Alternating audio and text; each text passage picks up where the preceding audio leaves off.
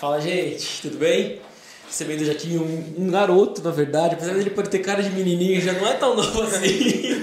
ele é cantor, compositor. Vem, queria agradecer por você ter vindo aqui, perder esse tempinho, contar um pouco da sua história. Que. Obrigadão. E, meu, a ideia é você que falar um monte, eu falar só um pouquinho, às vezes, pra te atrapalhar. Beleza. E você contar um pouco da sua história, como você veio parar aqui, como você foi parar nas músicas, como que... Aham. Tudo do que você, que você quiser contar. Beleza. Então fica à vontade, se apresenta aí que a gente começa. Tá bom, sou o Vene. É, você falou da idade, né? Nascido em 95, então que é bom de matemática aí, 20, 26? 26. Eu faço 27 esse ano. Olha. É, 5 de dezembro, faço dia, é, dia 5 de dezembro, faço 27 anos. Boa. E, cara, puta, tem muita história, assim, você tá abrindo um precedente pra eu falar sem parar pra sempre e você nunca mais falar. A ideia é justamente essa, né? porque eu falo muito pouco, então desembeste. Exato.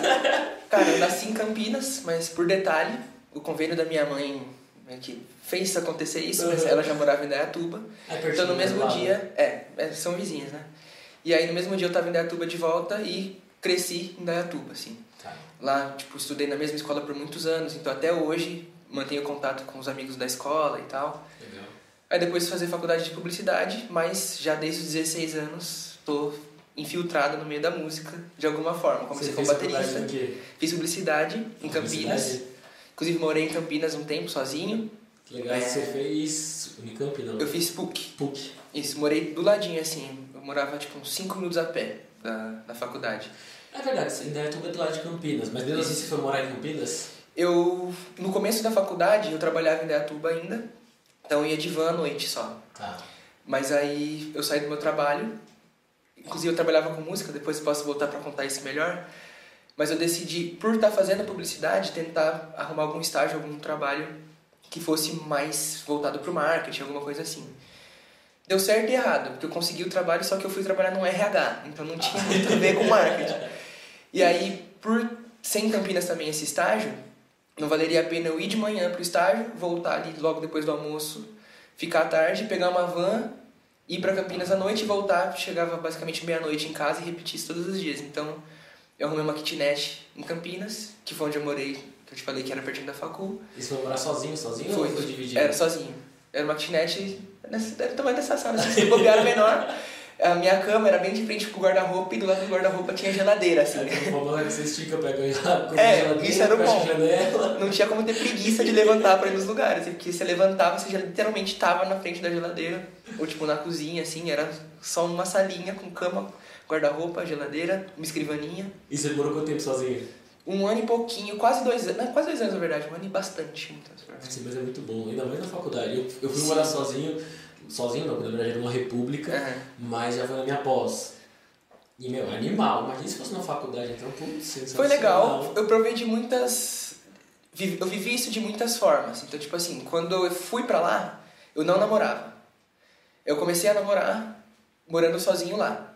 Não, não que isso interfira em nada, pelo amor de Deus. Mas aí muda algumas coisas. Mas teve um momento que não porque eu morava sozinho, mas eu senti que eu não, eu não queria mais namorar. E aí eu terminei e continuei morando sozinho lá. Então, teve toda essa. Eu cheguei, né, tipo, pra morar sozinho, uma experiência inédita totalmente. E fui aprendendo mais ou menos como era. Tinha fogão na sua casa? Tinha. Ah, então tá Sem, sem eu. forno, mas eu vou te falar que eu cozinhei raras vezes. eu não sou. não tenho esse dote aí. não tinha fogão durante seis anos. Como que você fazia? Nada, era miojo, padaria, era adaptado. Pode crer. E era um pouquinho maior que esse estúdio, mas eram quatro caras. Olha aí. Aí era perrengue. Nossa, pode crer. E um banheiro, tipo, Uhum. às vezes todo mundo tinha que sair pra trabalhar no mesmo horário, tipo, batendo na porta, pelo amor de Deus, vai. Pode crer. Mas faz parte, né? Uhum. Era o que dava pra pagar na época. Pode crer. Eu tenho vontade de viver um negócio desse. Não sei se passou da hora, acho que não, ainda Não. tem hora pra tudo, né? Acho que não, foi dos 22 até uns 28, até, então teve bastante Uhum. tempo. É, eu tô com 26. Olha aí. Da, dos 26 a 28. Hoje, inclusive, vindo pra cá, eu fiquei pensando, putz, se eu mudasse pra São Paulo do nada? e é bem nisso, bem nessa ideia, tipo, morar com alguém, tipo, pra estar aqui, assim. porque Eu sinto Uhum. que seria um movimento importante, sabe? É, pro seu mercado, ainda Uhum. São Paulo eu acho é um pouco mais movimentado. É, então, sim. Você tá em Itu agora, não é Tô isso? em Itu. Desde a pandemia, eu lembro exatamente que dia 20 de março de 2020, eu tava na agência que eu trabalhava como redator, eu já tava formado na faculdade e tudo. Uhum. Surgiu a, Ali a gente passou pelo menos uma semana, duas ali falando de pandemia, o que, que ia dar, especulando. O mundo inteiro, na verdade, né? É. E aí o pessoal não sabe dispensou e eles dispensaram, assim, vamos 15 dias ficar home office. A princípio a gente achou, a gente, né, o mundo também achou que isso ia ser suficiente. E aí foi uma sexta-feira, 20 de março. Eu lembro que eu até ia sair com o pessoal tal. E a galera ficou, ah, acho melhor não, não sei o quê. Falei, ah, então eu vou pra Itu. E aí desde então eu tô com a minha avó em Itu. Minha avó já mora em Itu desde 2005. Então eu e meu irmão, eh, somos só nós de irmãos, né? Mas a gente já tem laços fortes, assim, lá de, de longa data. Então a gente foi pra lá, ficou com a minha avó, que perdeu meu avô já faz um tempo também, fez 10 anos esse ano, então ela tava sozinha.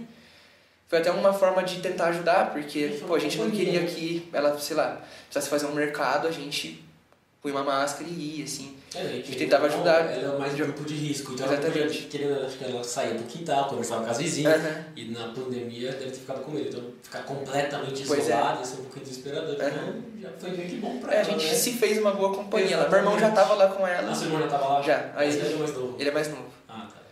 Aí eu cheguei pra fechar o time da pandemia e a gente tá assim até hoje, Que legal. em trio por lá. E conta aí como você foi parar na música, eu comecei a Então, trabalhar. vamos contar essa história meio não linear. Assim. É, em 2011, eu comecei a fazer aula de bateria. Tá. Eu já tinha uma guitarra que eu ganhei de aniversário do meu avô antes. Você já tocava guitarra? Então, aí que tá. Minha mãe conta essa história de um jeito, eu conto de outro. Vou contar, vou contar os dois. Tá. É, eu tava já com a guitarra, com o amplificador, tudo, tava basicamente tudo certo pra fazer aula de música numa escola lá em Dayatuba. Só que o que eu me lembro é que teve uma notícia de um caso de pedofilia. Um dos professores foi acusado de pedofilia nessa escola. Então, ela não, ela preferiu que eu não fosse fazer aula e faz todo sentido. Só que o que ela conta é que eu tava mal na escola e que o principal motivo antes da, desse caso de pedofilia foi que eu não tava merecendo fazer aula de guitarra. Então, por um tempo, tá, tipo, quase fui fazer aula de guitarra e tem, tem amigo meu até que zoa que eu sou um guitarrista frustrado. É. E é mais ou menos verdade. É, Aí eu fiquei só com a guitarra, tipo, tentando aprender em casa, mas nunca fui muito a fundo, assim, sabe? Aprendi algumas coisinhas, mas muito simples mesmo. E eu comecei a viciar em bateria. Eu pegava lápis, caneta e montava um caderno assim, tipo uma bateria, e começava a batucar e era meu passatempo. Colocava música e tocava o que eu achava que o cara tava fazendo, assim.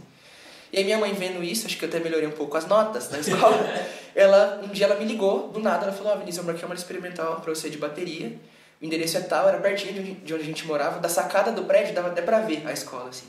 Você for na sacada, você vê. Tipo, só pega, só vai reto e vai chegar lá. E eu fiquei super empolgado, assim, tomei um banho, me vesti super bem, né? Tipo, bonito. É, bem isso, com esse boné bonito e tal. Fui lá e amei, assim. Fiz amizade já de primeira com o professor. Eu não sabia, mas eu já sabia tocar, assim, sem querer. Acho que tocar no caderno me ajudou a aprender um Uhum. pouquinho. Daí, eu lembro até que o professor falou, cara, senta aí e toca o que você acha que é tocar bateria. Eu falei, velho, não sei, nunca toquei bateria. Falou, não, faz o que você acha que é. E eu consegui dar um start ali. Ele falou, pô, você já tá, tá sabendo, tá? E aí eu viciei totalmente em bateria. Pouco tempo depois, anos? isso, eu tinha 15 para 16. Aí meu, meu avô me deu uma bateria eletrônica, né? Que eu morava em apartamento, então não tinha como ser bateria acústica. E aí eu chegava na escola e nem almoçava, assim. Minha mãe chegava do trabalho mais ou menos 4 e meia. Eu chegava 20 para uma da escola, estudava até 4 horas. Aí 4 horas, que era o horário que ela ia chegar ali por perto, aí eu almoçava, lavava minha louça e ficava de boa para não me incomodar. E aí, cara, isso foi bom, assim. Muita gente fala, ah, eu queria aprender bateria, eu queria aprender. E o, o, o segredo é esse, você pega e estuda muito que você vai conseguir tocar bem. E eu tava tocando razoavelmente bem. O dono da escola, hoje eu sou padrinho de casamento dele, a gente ficou muito amigo, Gabriel, Que que é um grandíssimo amigo, amo de paixão. Ele começou a me colocar pra tocar com ele, em barzinho, em banda, assim. Então eu, moleque, Ele cantava. é, Tá. eu, aí sim, eu era moleque, não só tinha a cara, era moleque. Com 15, 16 anos, comecei a tocar em barzinho e tal. E com caras, tipo, incríveis, assim, caras que hoje... Tipo, tem um cara guitarrista que mora no Canadá, que Legal. toca muito, assim, uma galera, a nata da música de Indaiatuba, assim, e eu lá no meio. E comecei a ganhar essa rodagem, assim, comecei a dar aula nessa escola. Então fazia aula, dava Ah, aula. você, daí começou a dar, virou professor lá. Sim. Aí eu entrei na facu, saí da escola, entrei na faculdade de publicidade, comecei a trabalhar no marketing também da escola, então foi, a gente foi sempre unindo o útil ao agradável, assim. Então eu tava fazendo alguma coisa, tipo alguma arte de alguma promoção da escola, é, divulgando algum evento, alguma coisa assim, cuidava das redes sociais e tal, ou estava dando aula. E aí, por estar nesse ambiente todos os dias, já antes de trabalhar, eu ia todo dia para a escola, porque eu amava estar lá. Então, eu ia para as minhas aulas, que era uma vez por semana, e ia nos outros dias para ficar lá, trocar ideia. Legal. Eu amava, amava ficar lá. E aí, comecei a fazer isso trabalhando. Falei, puta, queria aprender violão. Aí comecei a tentar. E lá também tinha aula de violão? Tinha violão, guitarra. Então, como tinha muita gente boa ali em volta, eu comecei a pedir umas dicas tal, e comecei a aprender violão, guitarra. Até dei aula depois de violão e de guitarra também. E aí, para fechar essa parte da linearidade, foi nesse momento que eu pensei, puta, tá, eu tô adorando isso, mas eu quero focar um pouco mais na faculdade. Então foi um momento que eu deixei a música um pouquinho mais de lado, assim. E eu conversei com o Gabriel na época, e ele até deu um toque, falou, cara, tava num momento difícil de, de arrumar trabalho e tal. E ele falou, velho, vou te apoiar no que você decidir, mas saiba que eu acho arriscado. Eu falei, velho, preciso arriscar. E arrisquei conseguir esse estágio, e aí eu me distanciei um pouco da música até. É, parei de tocar tanto sim, eu até trabalhava com uma dupla sertaneja também da minha cidade. O meu professor de bateria era baterista deles, e eu fazia a iluminação dos shows. Então nessa época eu rodei muitos lugares, assim, tipo, fomos pro sul, para Minas várias vezes. Então você tem conhecimento até na parte técnica, né? Parte É. de iluminação, hoje um Aprendi bem na marra, mas sim. Mas teve um. Teve, eu tive vivências muito massas, assim. Teve um inesquecível que foi num rodeio. E a mesinha de luz que a gente tinha. Não, eu nem lembro o nome da cidade, eram tantas que. Eu lembro até que o violonista ele falava: um dia você não vai lembrar o nome da cidade que você foi. E chegou esse dia. Porque a gente, todo fim de semana, basicamente du- duas cidades por fim de semana ou até duas cidades num dia só, né? Legal. Foi bem da hora essa época. Assim. Chama Diego Torres e Thiago. Hoje eles têm uma banda chamada Murano. Banda Murano, é bem da hora, inclusive, o som deles. Legal. E aí a nossa mesinha de luz era simples, assim, legal, mas nada demais. E aí a gente foi num rodeio, e o rodeio, tipo, tinha mil luzes, assim. E aí o cara que era o iluminador do rodeio falou, durante o show de vocês, se você quiser operar a nossa mesa... Falei, puta, com certeza. Daí ele me mostrou, tipo, milhões de canais. Então, aí ele ensinou, Até tipo, a galera passando o som, ele me passando os comandos ali de como fazer a luz. E aí, eu lembro até que tinha luz do baterista, aí tinha uma música que começava só a bateria, daí ele falou, cara, coloca a luz em mim. E era tipo como se eu estivesse tocando um instrumento na hora do show, sabe? Tipo, luz tal. pum. Ficar assim, foi muito da hora. Então, essa experiência foi- também foi muito da hora. Só que aí, por ter entrado na faculdade, também tive que deixar um pouco de lado. Porque a maioria das vezes a gente saía de sexta pra fazer a sexta à noite. Você já, à noite. Já emendava outra cidade pro sábado e voltava embora no domingo, né? E aí eu cheguei a matar aula algumas vezes, assim, de sexta, só que aí até teve um dia que eu fui e não teve iluminação, daí eu fiquei meio chateado, falei, puta, acho que melhor eu garantir lá, tá pagando caro na faculdade, vou fazer direito. E aí foi mais ou menos nesse pensamento que eu decidi focar publicidade. bem na publicidade e tal, no marketing. Entendi. E daí quando tive essa chave de trocar publicidade pra música de novo? Então, o trabalho que eu tive no RH, ele foi legal, eu- sempre era acho... startup, você já me falou Não, antes? esse é um... Esse é outro. E startup tá bem mais pra frente, vamos Tá, chegar lá. Tá. É, era uma empresa, ela tinha sido Bosch há um tempo atrás. Ela fazia freios. Faz até hoje. A empresa existe, até mudou de nome, mas ela existe até hoje. Tá. E a ideia era eu ter comunicação, eu fazia comunicação interna, né? Realmente ia ter esse perfil mais criativo, mas pra, é, era de mim pra dentro, assim, não, não era uma comunicação externa. Tá. É, só que não rolou, a empresa estava num mau momento e tal, então nem teve tanto contato com as outras empresas, né, do grupo que eram fora do país e tudo mais. E aí eu já tava sentindo saudade, assim, sentindo que eu tava, que eu não tava onde era, onde eu realmente pertencia.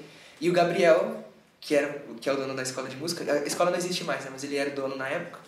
Ele me ligou um dia mil vezes assim, e fiquei, caraca, deve ser sério, vou atender. E era uma possibilidade da gente tocar na África. A gente ia morar 10 meses num hotel Sheraton em Djibouti, na África. Era só uma possibilidade, mas eu falei, velho, vamos tentar. E aí eu falei pra galera do meu trabalho, eu falei, olha, eu vou tentar isso, se der certo, vai acontecer isso, isso e isso, já deixei todo mundo avisado. E eles já começaram a procurar outra pessoa pra pôr no lugar. Não deu certo e tocar na África e eu não tinha mais trabalho. eu fui atrás de outros estágios, assim, mas voltei mais a tocar e tudo mais, até ganhar um dinheirinho, tipo, tocando bateria e tal. E já tava querendo começar a compor, mas ainda não tinha sentido que era isso. Tava, eu era baterista mesmo e isso que eu queria pra minha vida, ser um grande baterista. E aí trabalhei na 3M, em Sumaré, ainda morava em Campinas, era pertinho, apesar de ser Sumaré, era muito perto assim, de onde eu morava. Foi um estágio incrível também. Aí fiz um ano de estágio, voltei pra lá como temporário, fiquei mais um tempo. E aí, como eu tava ganhando bem nessa época, eu comprei uma bateria. E aí foi tipo, eu querendo me aproximar de volta, sabe? E aí foi ótimo, voltei a, to a tocar uma banda que eu tô até hoje, que chama Trombalá e tal. Aí entrei numa outra banda, passei por outras bandas. Tem uma outra banda que eu tenho hoje também, chama Black Mapache. Legal, então você não tem só essa, essa tipo, só vida de cantor, você também Não. toca bateria, outras bandas? Sim. Que legal. Então, aí pra fechar de vez a linearidade de como eu tô, por que, que eu tô aqui hoje, eu comecei a compor e foi o lugar que eu mais me identifiquei dentro da música, assim.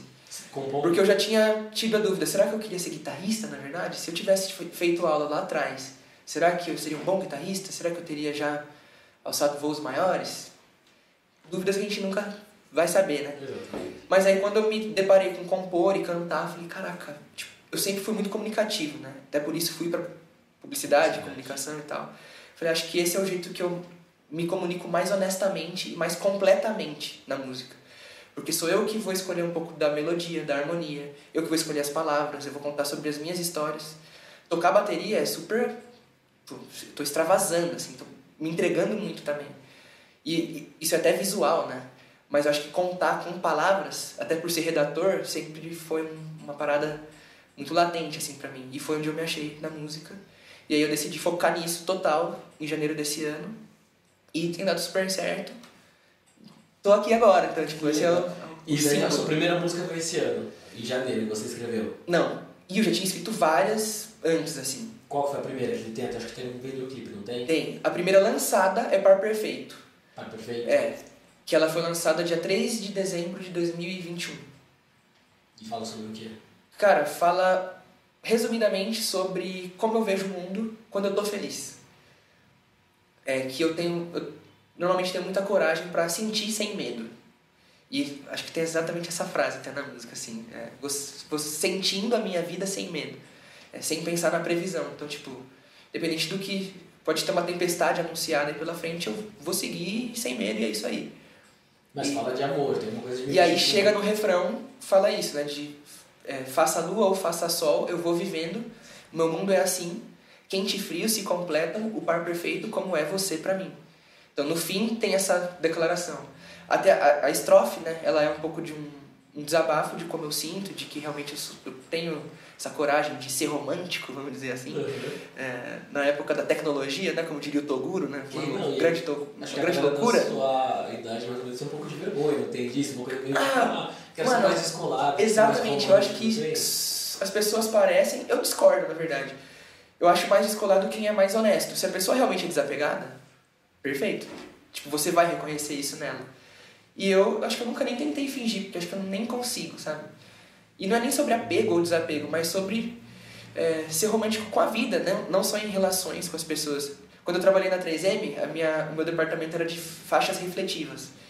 E eu falava, caraca, a gente salva vidas. Tipo, o discurso era esse mesmo. E eu fiquei apaixonado por isso. E o cara que trabalhava comigo, que chama Ítalo, ele falava, mano, você romantiza até adesivo no caminhão. que coisa, né, velho? Eu falava, sim, mano, sou eu. Então já desde essa época eu escrevia música, morando sozinho, inclusive. Escrevi muita música. E, cara, fui assumindo pra mim. E essa música é tipo isso. É a, a minha. Não sei como fala isso, mas. É essa assumição, não sei como fala. é essa assumida Uhum. transformada em música. Legal, é nessa música que a Bia faz parte? Não. Não? Qual que é? A assistiu. Bia participou de Ex-Melhor Amigo. Ex-melhor amigo? Isso. Que fala também sobre amor, alguma coisa assim? Fala também. Que romântico. É, mas esse é um lado já mais triste dos romances, É, vamos dizer assim. romântico. É, é romântico, mas é o coração quebrado, sabe? O par perfeito é o coração. E representam os seus momentos assim? Sim, Então total. você tava chateado nessa Tá. época? Tava Por puto. Ah, porque eu tomei um pé na bunda, né? Putz. Resumindo em poucas palavras. pra frente, tá? É, então, eu até zoo. É que faz tempo que eu não falo com essa menina em específico. Uhum. Mas eu até zoava É, não, antes. Indaiatuba? É, de Mais não. É. Não ia dar certo ali. Ah, mas também, às vezes, sei lá, minha mãe namorou um cara do Rio um tempão, sei lá. Não tá junto, mas o que for pra ser, vai ser o tempo que tiver de ser. E foi isso com ela. A gente nunca chegou nem a namorar, assim, mas a gente viveu muitas coisas massas. E eu queria dar esse passo, né, de namoro, e ela tava sempre receosa. Daí que ela decidiu realmente É, não chegou nem a ser um namoro. Não. Ah, então você nem tomou. Esse foi o relacionamento mais sério ou teve algum mais sério? que Cara, ah não, teve mais sérios que esse? Ah, esse. falou, então É que tipo, foi durante, bunda, foi durante a assim? pandemia, então a gente teve rotina, uma rotina assim parecida com uma de namoro. Ah. E a música fala disso, de tudo que a gente viveu, que se você conta pra alguém, tipo, de viajar junto, dorme na casa, conhece a mãe, coisas que estão ali na vida de um casal. Uhum. A gente de certa forma era, mas nunca oficializou, tipo, nós namoramos, temos um compromisso e tal. Mas a gente se gostava, assim. Só que ela decidiu não dar esse passo a mais e não fazia sentido, já que não teria isso a mais, ela não queria, a gente viveu o que a gente vivia. Então a gente decidiu parar. E a música fala disso, porque no fim das contas a gente só foi melhores amigos. Então é uma provocação até de tipo, tá com saudade do vinho que a gente tomava, é, dos beijos de ponta cabeça, umas coisas assim, sabe? Tipo, relembrando alguns momentos. E a última frase, já tá com saudade do seu ex-melhor amigo? Tipo, de tudo isso que a gente viveu Você e a gente mandar nunca foi. Não. Mano, eu não mandei. Eu lembro que a gente tava. A gente se encontrou pouco tempo depois da conversa onde a gente decidiu não continuar. E eu falei pra ela, escrevi algumas músicas já, tipo, precisava desabafar. Uma eu mostrei, que era uma de boa, que não, não foi lançada, não sei nem se eu vou lançar. Mas sou eu assumindo, tipo, tudo acaba. A música chama Tudo Acaba, inclusive. Falei, tem outra, eu não vou te mostrar porque eu acho que vai criar um climão. Mas se você ouvir, você vai saber que é pra você. Ela até ficou meio incomodada, assim. Falou, sabia que você ia escrever e tal. Falei, é, não tem como, eu ia mesmo. Uhum. E, pô, não quero ofender, nunca é essa a intenção, tô, tô desabafando.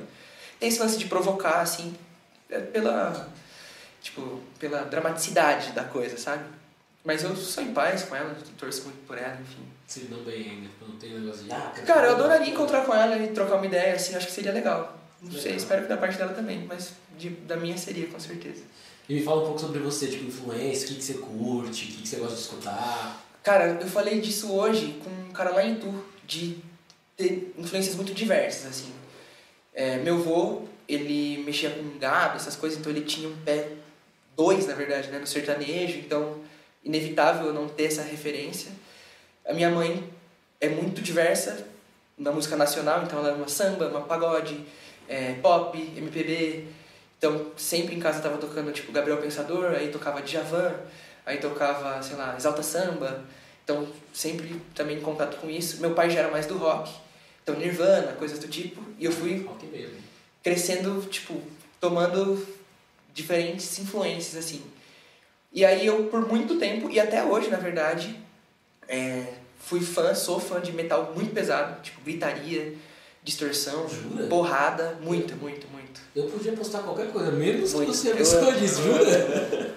Já fui em vários shows. Meu, maior, meu primeiro sonho musical era ser, tipo, baterista de fritação, sabe? Aquela porradaria desenfreada, assim. E, e gosto disso até hoje. Tô com uma banda que faz versão metal de músicas pop. Com uma galera massa aí, só que a gente tá ensaiando ainda só, não tá, não estamos na, na pista. Agora eu fiquei surpreso, eu juro por Deus que eu. E aí a minha mãe até falava, vai, isso você faz, não sei o quê. E eu cheguei em show do Avenged Sevenfold, fui show do Metallica, é, banda de metal nacional, tem uma banda de São Paulo que eu amo, chama Project 46, apesar do nome é brasileira. E eu Você amo, amo, Rock Rio amo. Ano do... É, nunca fui Rock in Rio, Ah, nunca fui nenhum festival grande assim. Na verdade eu fui no Planeta Brasil em Minas, mas é mais pro pop, né? Pop, trap, funk. Festival que tem as É, paradas porque esse ano teve um, um dia do Rock in Rio que foi realmente um rock pesado. É, inclusive teve Dream Theater nesse dia, eu já fui no show deles também. Ah, já foi. Eu gosto muito de metal pesado. Só que aí, na escola de música, eu comecei a ter mais referência ainda. É, tipo, música pra músico, que a galera normalmente fala, que são umas coisas mais quebradas, mais difíceis de se ouvir. E aí comecei a amar esse tipo de coisa. E aí comecei a me aprofundar mais no MPB, que tem um pouco dessa linguagem, né? De uma música mais rebuscada, assim. Então hoje eu diria que eu sou o resultado muito do pop com MPB. O que sai de mim é, é principalmente isso. Mas tem muita referência, assim, muito. Eu adoro segundas vozes, né, por causa do sertanejo. Então, vira e mexe tem música minha com uma, uma vozinha que remete ao sertanejo ali, assim e tal. Legal, com as influências diferenciadas. É. E o maior sonho assim, que você já realizou, que você já fez um momento marcante, assim. Cara, acho que lançar os sons autorais, assim. Em Dayatuba tem uma cena autoral bem legal. É uma cidade do interior, então tem a sua limitação, né? É, no interior não é tanto, é uma hora de São Paulo, uma hora e meia. É uma hora e meia. E é do ladinho de Campinas, mas eu sinto até que em Indaiatuba, em relação a Sorocaba, que também é perto, tem uma cena autoral mais robusta, assim. Então, eu tô em duas bandas que são dessa cena de Indaiatuba. Uma canta inglês ainda, a maioria das músicas é em inglês, que é Black Mapache, então é um pouco mais difícil até. Mas tem o Trombalá, que parece muito com a Lagoon. Essas duas bandas que você, você toca são de Indaiatuba? São de Indaiatuba. E, mas você tá em Itu. Ah, eu sei. É, Itu e Indaiatuba pra mim virou uma coisa só. Ah, Tô é? lá e cá, assim. Eu até esqueci o que você tava falando. Das É. duas bandas, uma é- tem um estilo mais lagoon. É, mas eu ia chegar num ponto e me perdi. Desculpa. Não, imagina. Mas, é, ah, falando da cena de Indaiatuba, né? Do autoral. Uhum. E fiz e tenho grandes amigos de lá, assim. Tem uma banda que chama Utal, que a galera é super brother. Até toquei com eles em Curitiba. O Drill, que é o baterista, ele foi pai. E aí eu fui substituir, foi uma experiência incrível. E eles é, começaram a ir atrás de um jeito, assim, que a galera da cidade ficou tipo, caraca, eles estão indo longe. Falei, velho, vou fazer isso, sabe? Com as minhas músicas. Então você falou, né? Qual foi a maior realização? Foi no dia 3 de dezembro lá falar, caraca, tem uma música minha no mundo, assim, sabe? Tipo, a pessoa vai procurar no Spotify, vai estar lá, no YouTube vai ter um clipe. E aí vai ter mais uma, que foi Se Quiser Eu Quero, que veio depois. Aí Ex-Melhor Amigo. E aí vai, tem várias na manga, assim, já, de tá divulgando meu trabalho, tá traçando esse caminho, assim, sabe? Tá subindo essa escadinha, degrau a degrau. Tá sendo uma realização. Sinto de janeiro pra cá que tenho várias realizações, assim, mensais, sabe? E se a gente fosse pensar onde você quer chegar, qual que é assim a vontade, o desejo? Puta, isso é muito difícil falar. Mas acho que é. Não dá pra fugir muito do, do óbvio, assim, que é de tipo. Ter lá milhões de plays no Spotify, ser um cara midiático, digamos assim, que vai estar lá, tipo. é, falando com Faustão, sabe? Eu sempre falava pra minha mãe, ah, eu quero muito fazer o arquivo confidencial. Gente Já- É, perdeu um pouco a graça. Já vai preparando o que você vai falar pra, de mim no arquivo confidencial, que história você vai contar. Sempre falei isso. E elas falam até hoje, ai, você sempre falou que você ia ser famoso. Eu não sou famoso ainda, né? Mas, e eu nem tenho tanto essa de ser famoso, mas Uhum. de ter esse reconhecimento e ser inevitável é, as pessoas não me conhecerem, sabe? Legal. E deixa eu perguntar, a gente tem um corte aqui no nosso quadro que a gente sempre fala tipo de. A gente chama de perrengue, mas tipo coisa que deram tudo errado, assim, putz, velho. E porque a gente nunca imagina, tipo, né, músico, puta, Aham. um cara jovem, bonitão, galera, você só imagina, tipo, puta, uma vida boa. Uhum. Já teve alguns perrengues assim, tipo, tudo Véi, lascado. Eu tipo, sempre digo que eu me considero um cara de muita sorte, assim. Não só na música, mas na vida, Na vida. como um todo. Então, de bate-pronto, não tem nenhum perrengue que, tipo, vem na minha cabeça. Nada sem dúvida, aquele que é tipo, meu Deus, tinha que ser esse. Mas vem um na minha cabeça, que é engraçado, que a noite foi ótima. Foi a primeira vez que eu toquei no Marral, aqui em, é, São Paulo. aqui em São Paulo. Fiz voz e violão, tava super nervoso, mas foi super legal o show. E eu toquei com o Arthur, que é da Alma, onde eu tô gravando as músicas e tal. E aí foi ótimo o show, tinha amigo meu lá e tal, e depois a gente foi e curtiu a noite, teve dupla sertaneja, DJ e tal. Foi ótimo. E aí eu ia dormir na casa do Arthur para no dia seguinte a gente ir pro estúdio. E aí a gente chegou na casa do Arthur, ele tava sem a chave e a gente ficou pra fora da própria casa dele, assim. e a gente já tava meio alterado, assim, né? E a gente ficou tipo, o que a gente vai fazer? O que a gente vai fazer? Aí a gente pegou um Uber e foi até o hotel, o prédio da Alma é do lado de um Ibis, né? E a gente foi e dormiu no Ibis. Porque a gente tinha ficado pra fora da casa, tipo, de madrugada. E aí, E como que ele trocou a, a casa com. a galera que morava lá Ah, tá. tava com a esqueceu chave, e ele, é, ele não tava com a chave dele. Caraca. Trancaram, ligamos pra todo mundo mil vezes, tipo, de manhã, assim. Ninguém atendia. Ele ainda tinha horário pra estar no, no estúdio pra trabalhar, teve que acordar antes. Mas foi tipo, a, a gente chegou, é, quase gastamos o cachê todo no hotel, né, pra poder dormir confortavelmente. E aí a gente foi, dormiu, ele meio que deitou e levantou, porque nem tinha muito tempo pra dormir. Eu dormi um pouco a mais, e eu lembro ainda que disparou o alarme de incêndio. E eu não tinha nem força, eu tipo, falei, velho, se pegar fogo. aí eu levanto e saio correndo, mas enquanto ninguém me bater na porta desesperado, eu vou ficar deitado, né? E aí, pra minha sorte, não, não era fogo, era alguma coisa que deu errado lá e disparou o alarme só. E deixa eu perguntar, antes da gente começar, você falou que tem, tinham três músicas que você estava lançando, né? duas já foram e tem uma terceira. Isso. Que você lança Lanço dia 30 do 9, sexta-feira. Sexta-feira agora? É.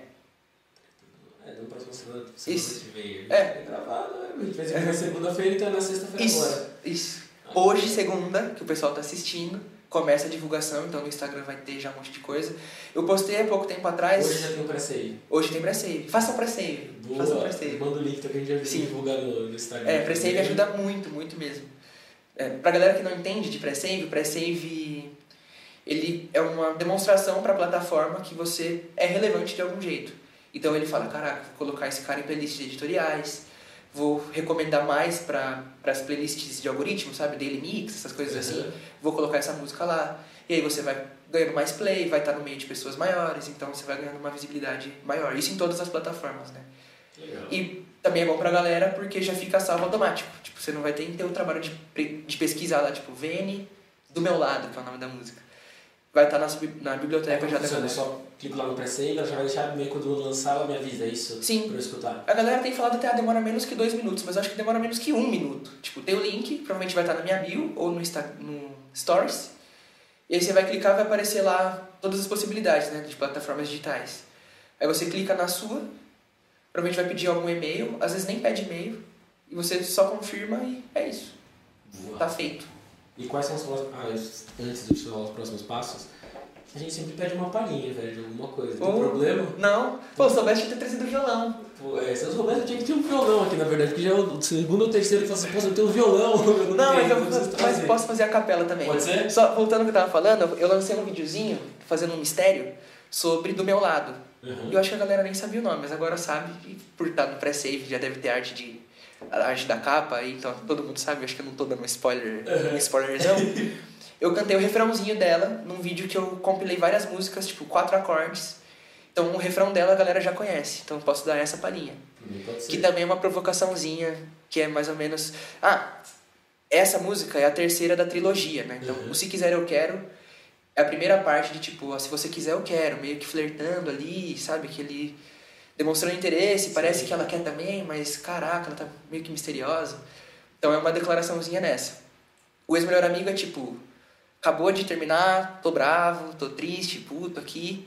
E do meu lado é tipo, passou um tempo e eu queria ir lá falar pra ela como estão as coisas do meu lado.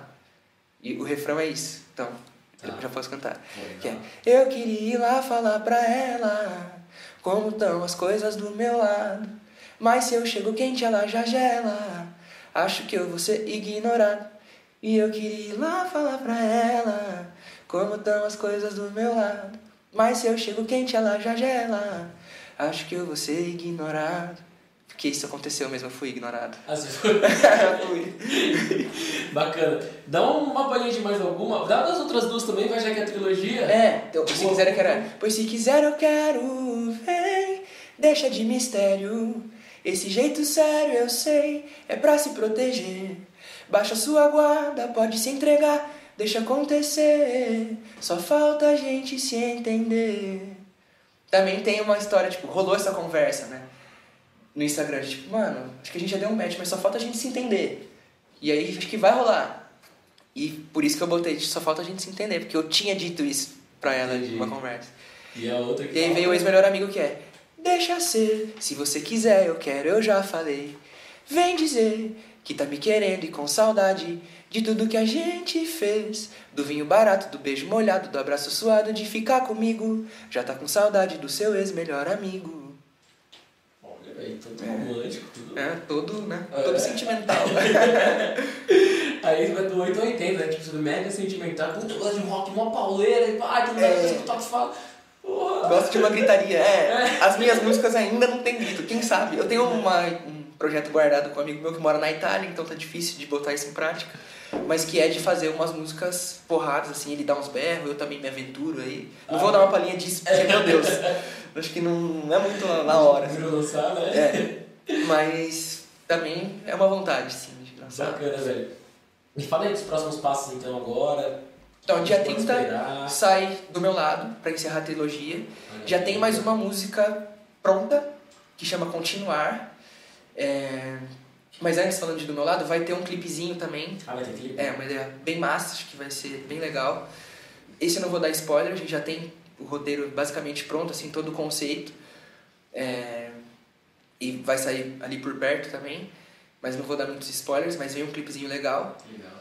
E depois tem Continuar, que é uma demonstração de um, de um outro lado meu, um pouco mais introspectivo. Par Perfeito é bem introspectivo e é um pouco mais rebuscado, assim. Mas essa trilogia, né, Se Quiser Eu Quero, Ex-Melhor Amigo do Meu Lado, elas são um pouco mais jovens, vamos dizer assim. é, o jeito até de comunicar é mais, mais jovem. E o continuar ele é um pouco mais sério, sabe? Mais tô crescendo, tô virando um adulto, sabe? E tô com várias questões. É, apesar de. Sim, tô com muitas questões aqui, acho que isso é ser adulto, tipo, com muitas dúvidas, mas apesar de tudo isso eu vou continuar. É tipo essa mensagem. Legal.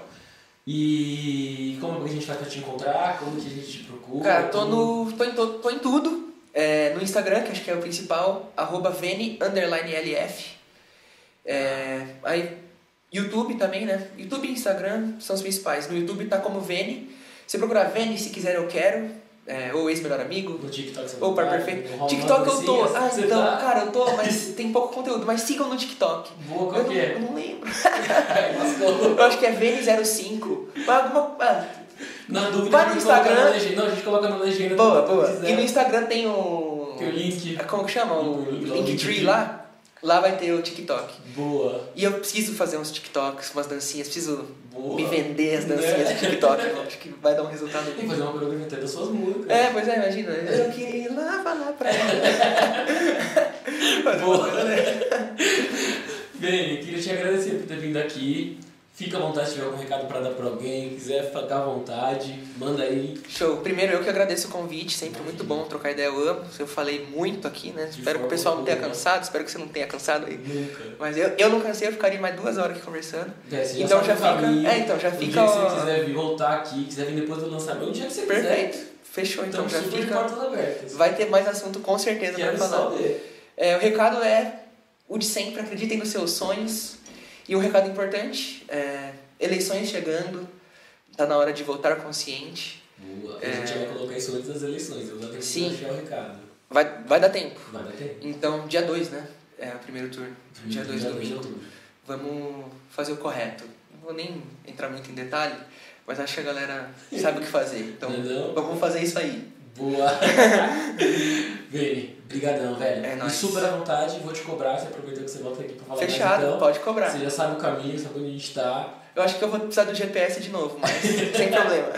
Fechado, velho. Brigadão. É nóis, tamo Galera que acompanhou, compartilha, curte. Se não quiser curtir também pode criticar, deixa o like ou dislike só pra gente saber se vocês gostaram ou não. E tamo aí, brigadão, hein? Valeu!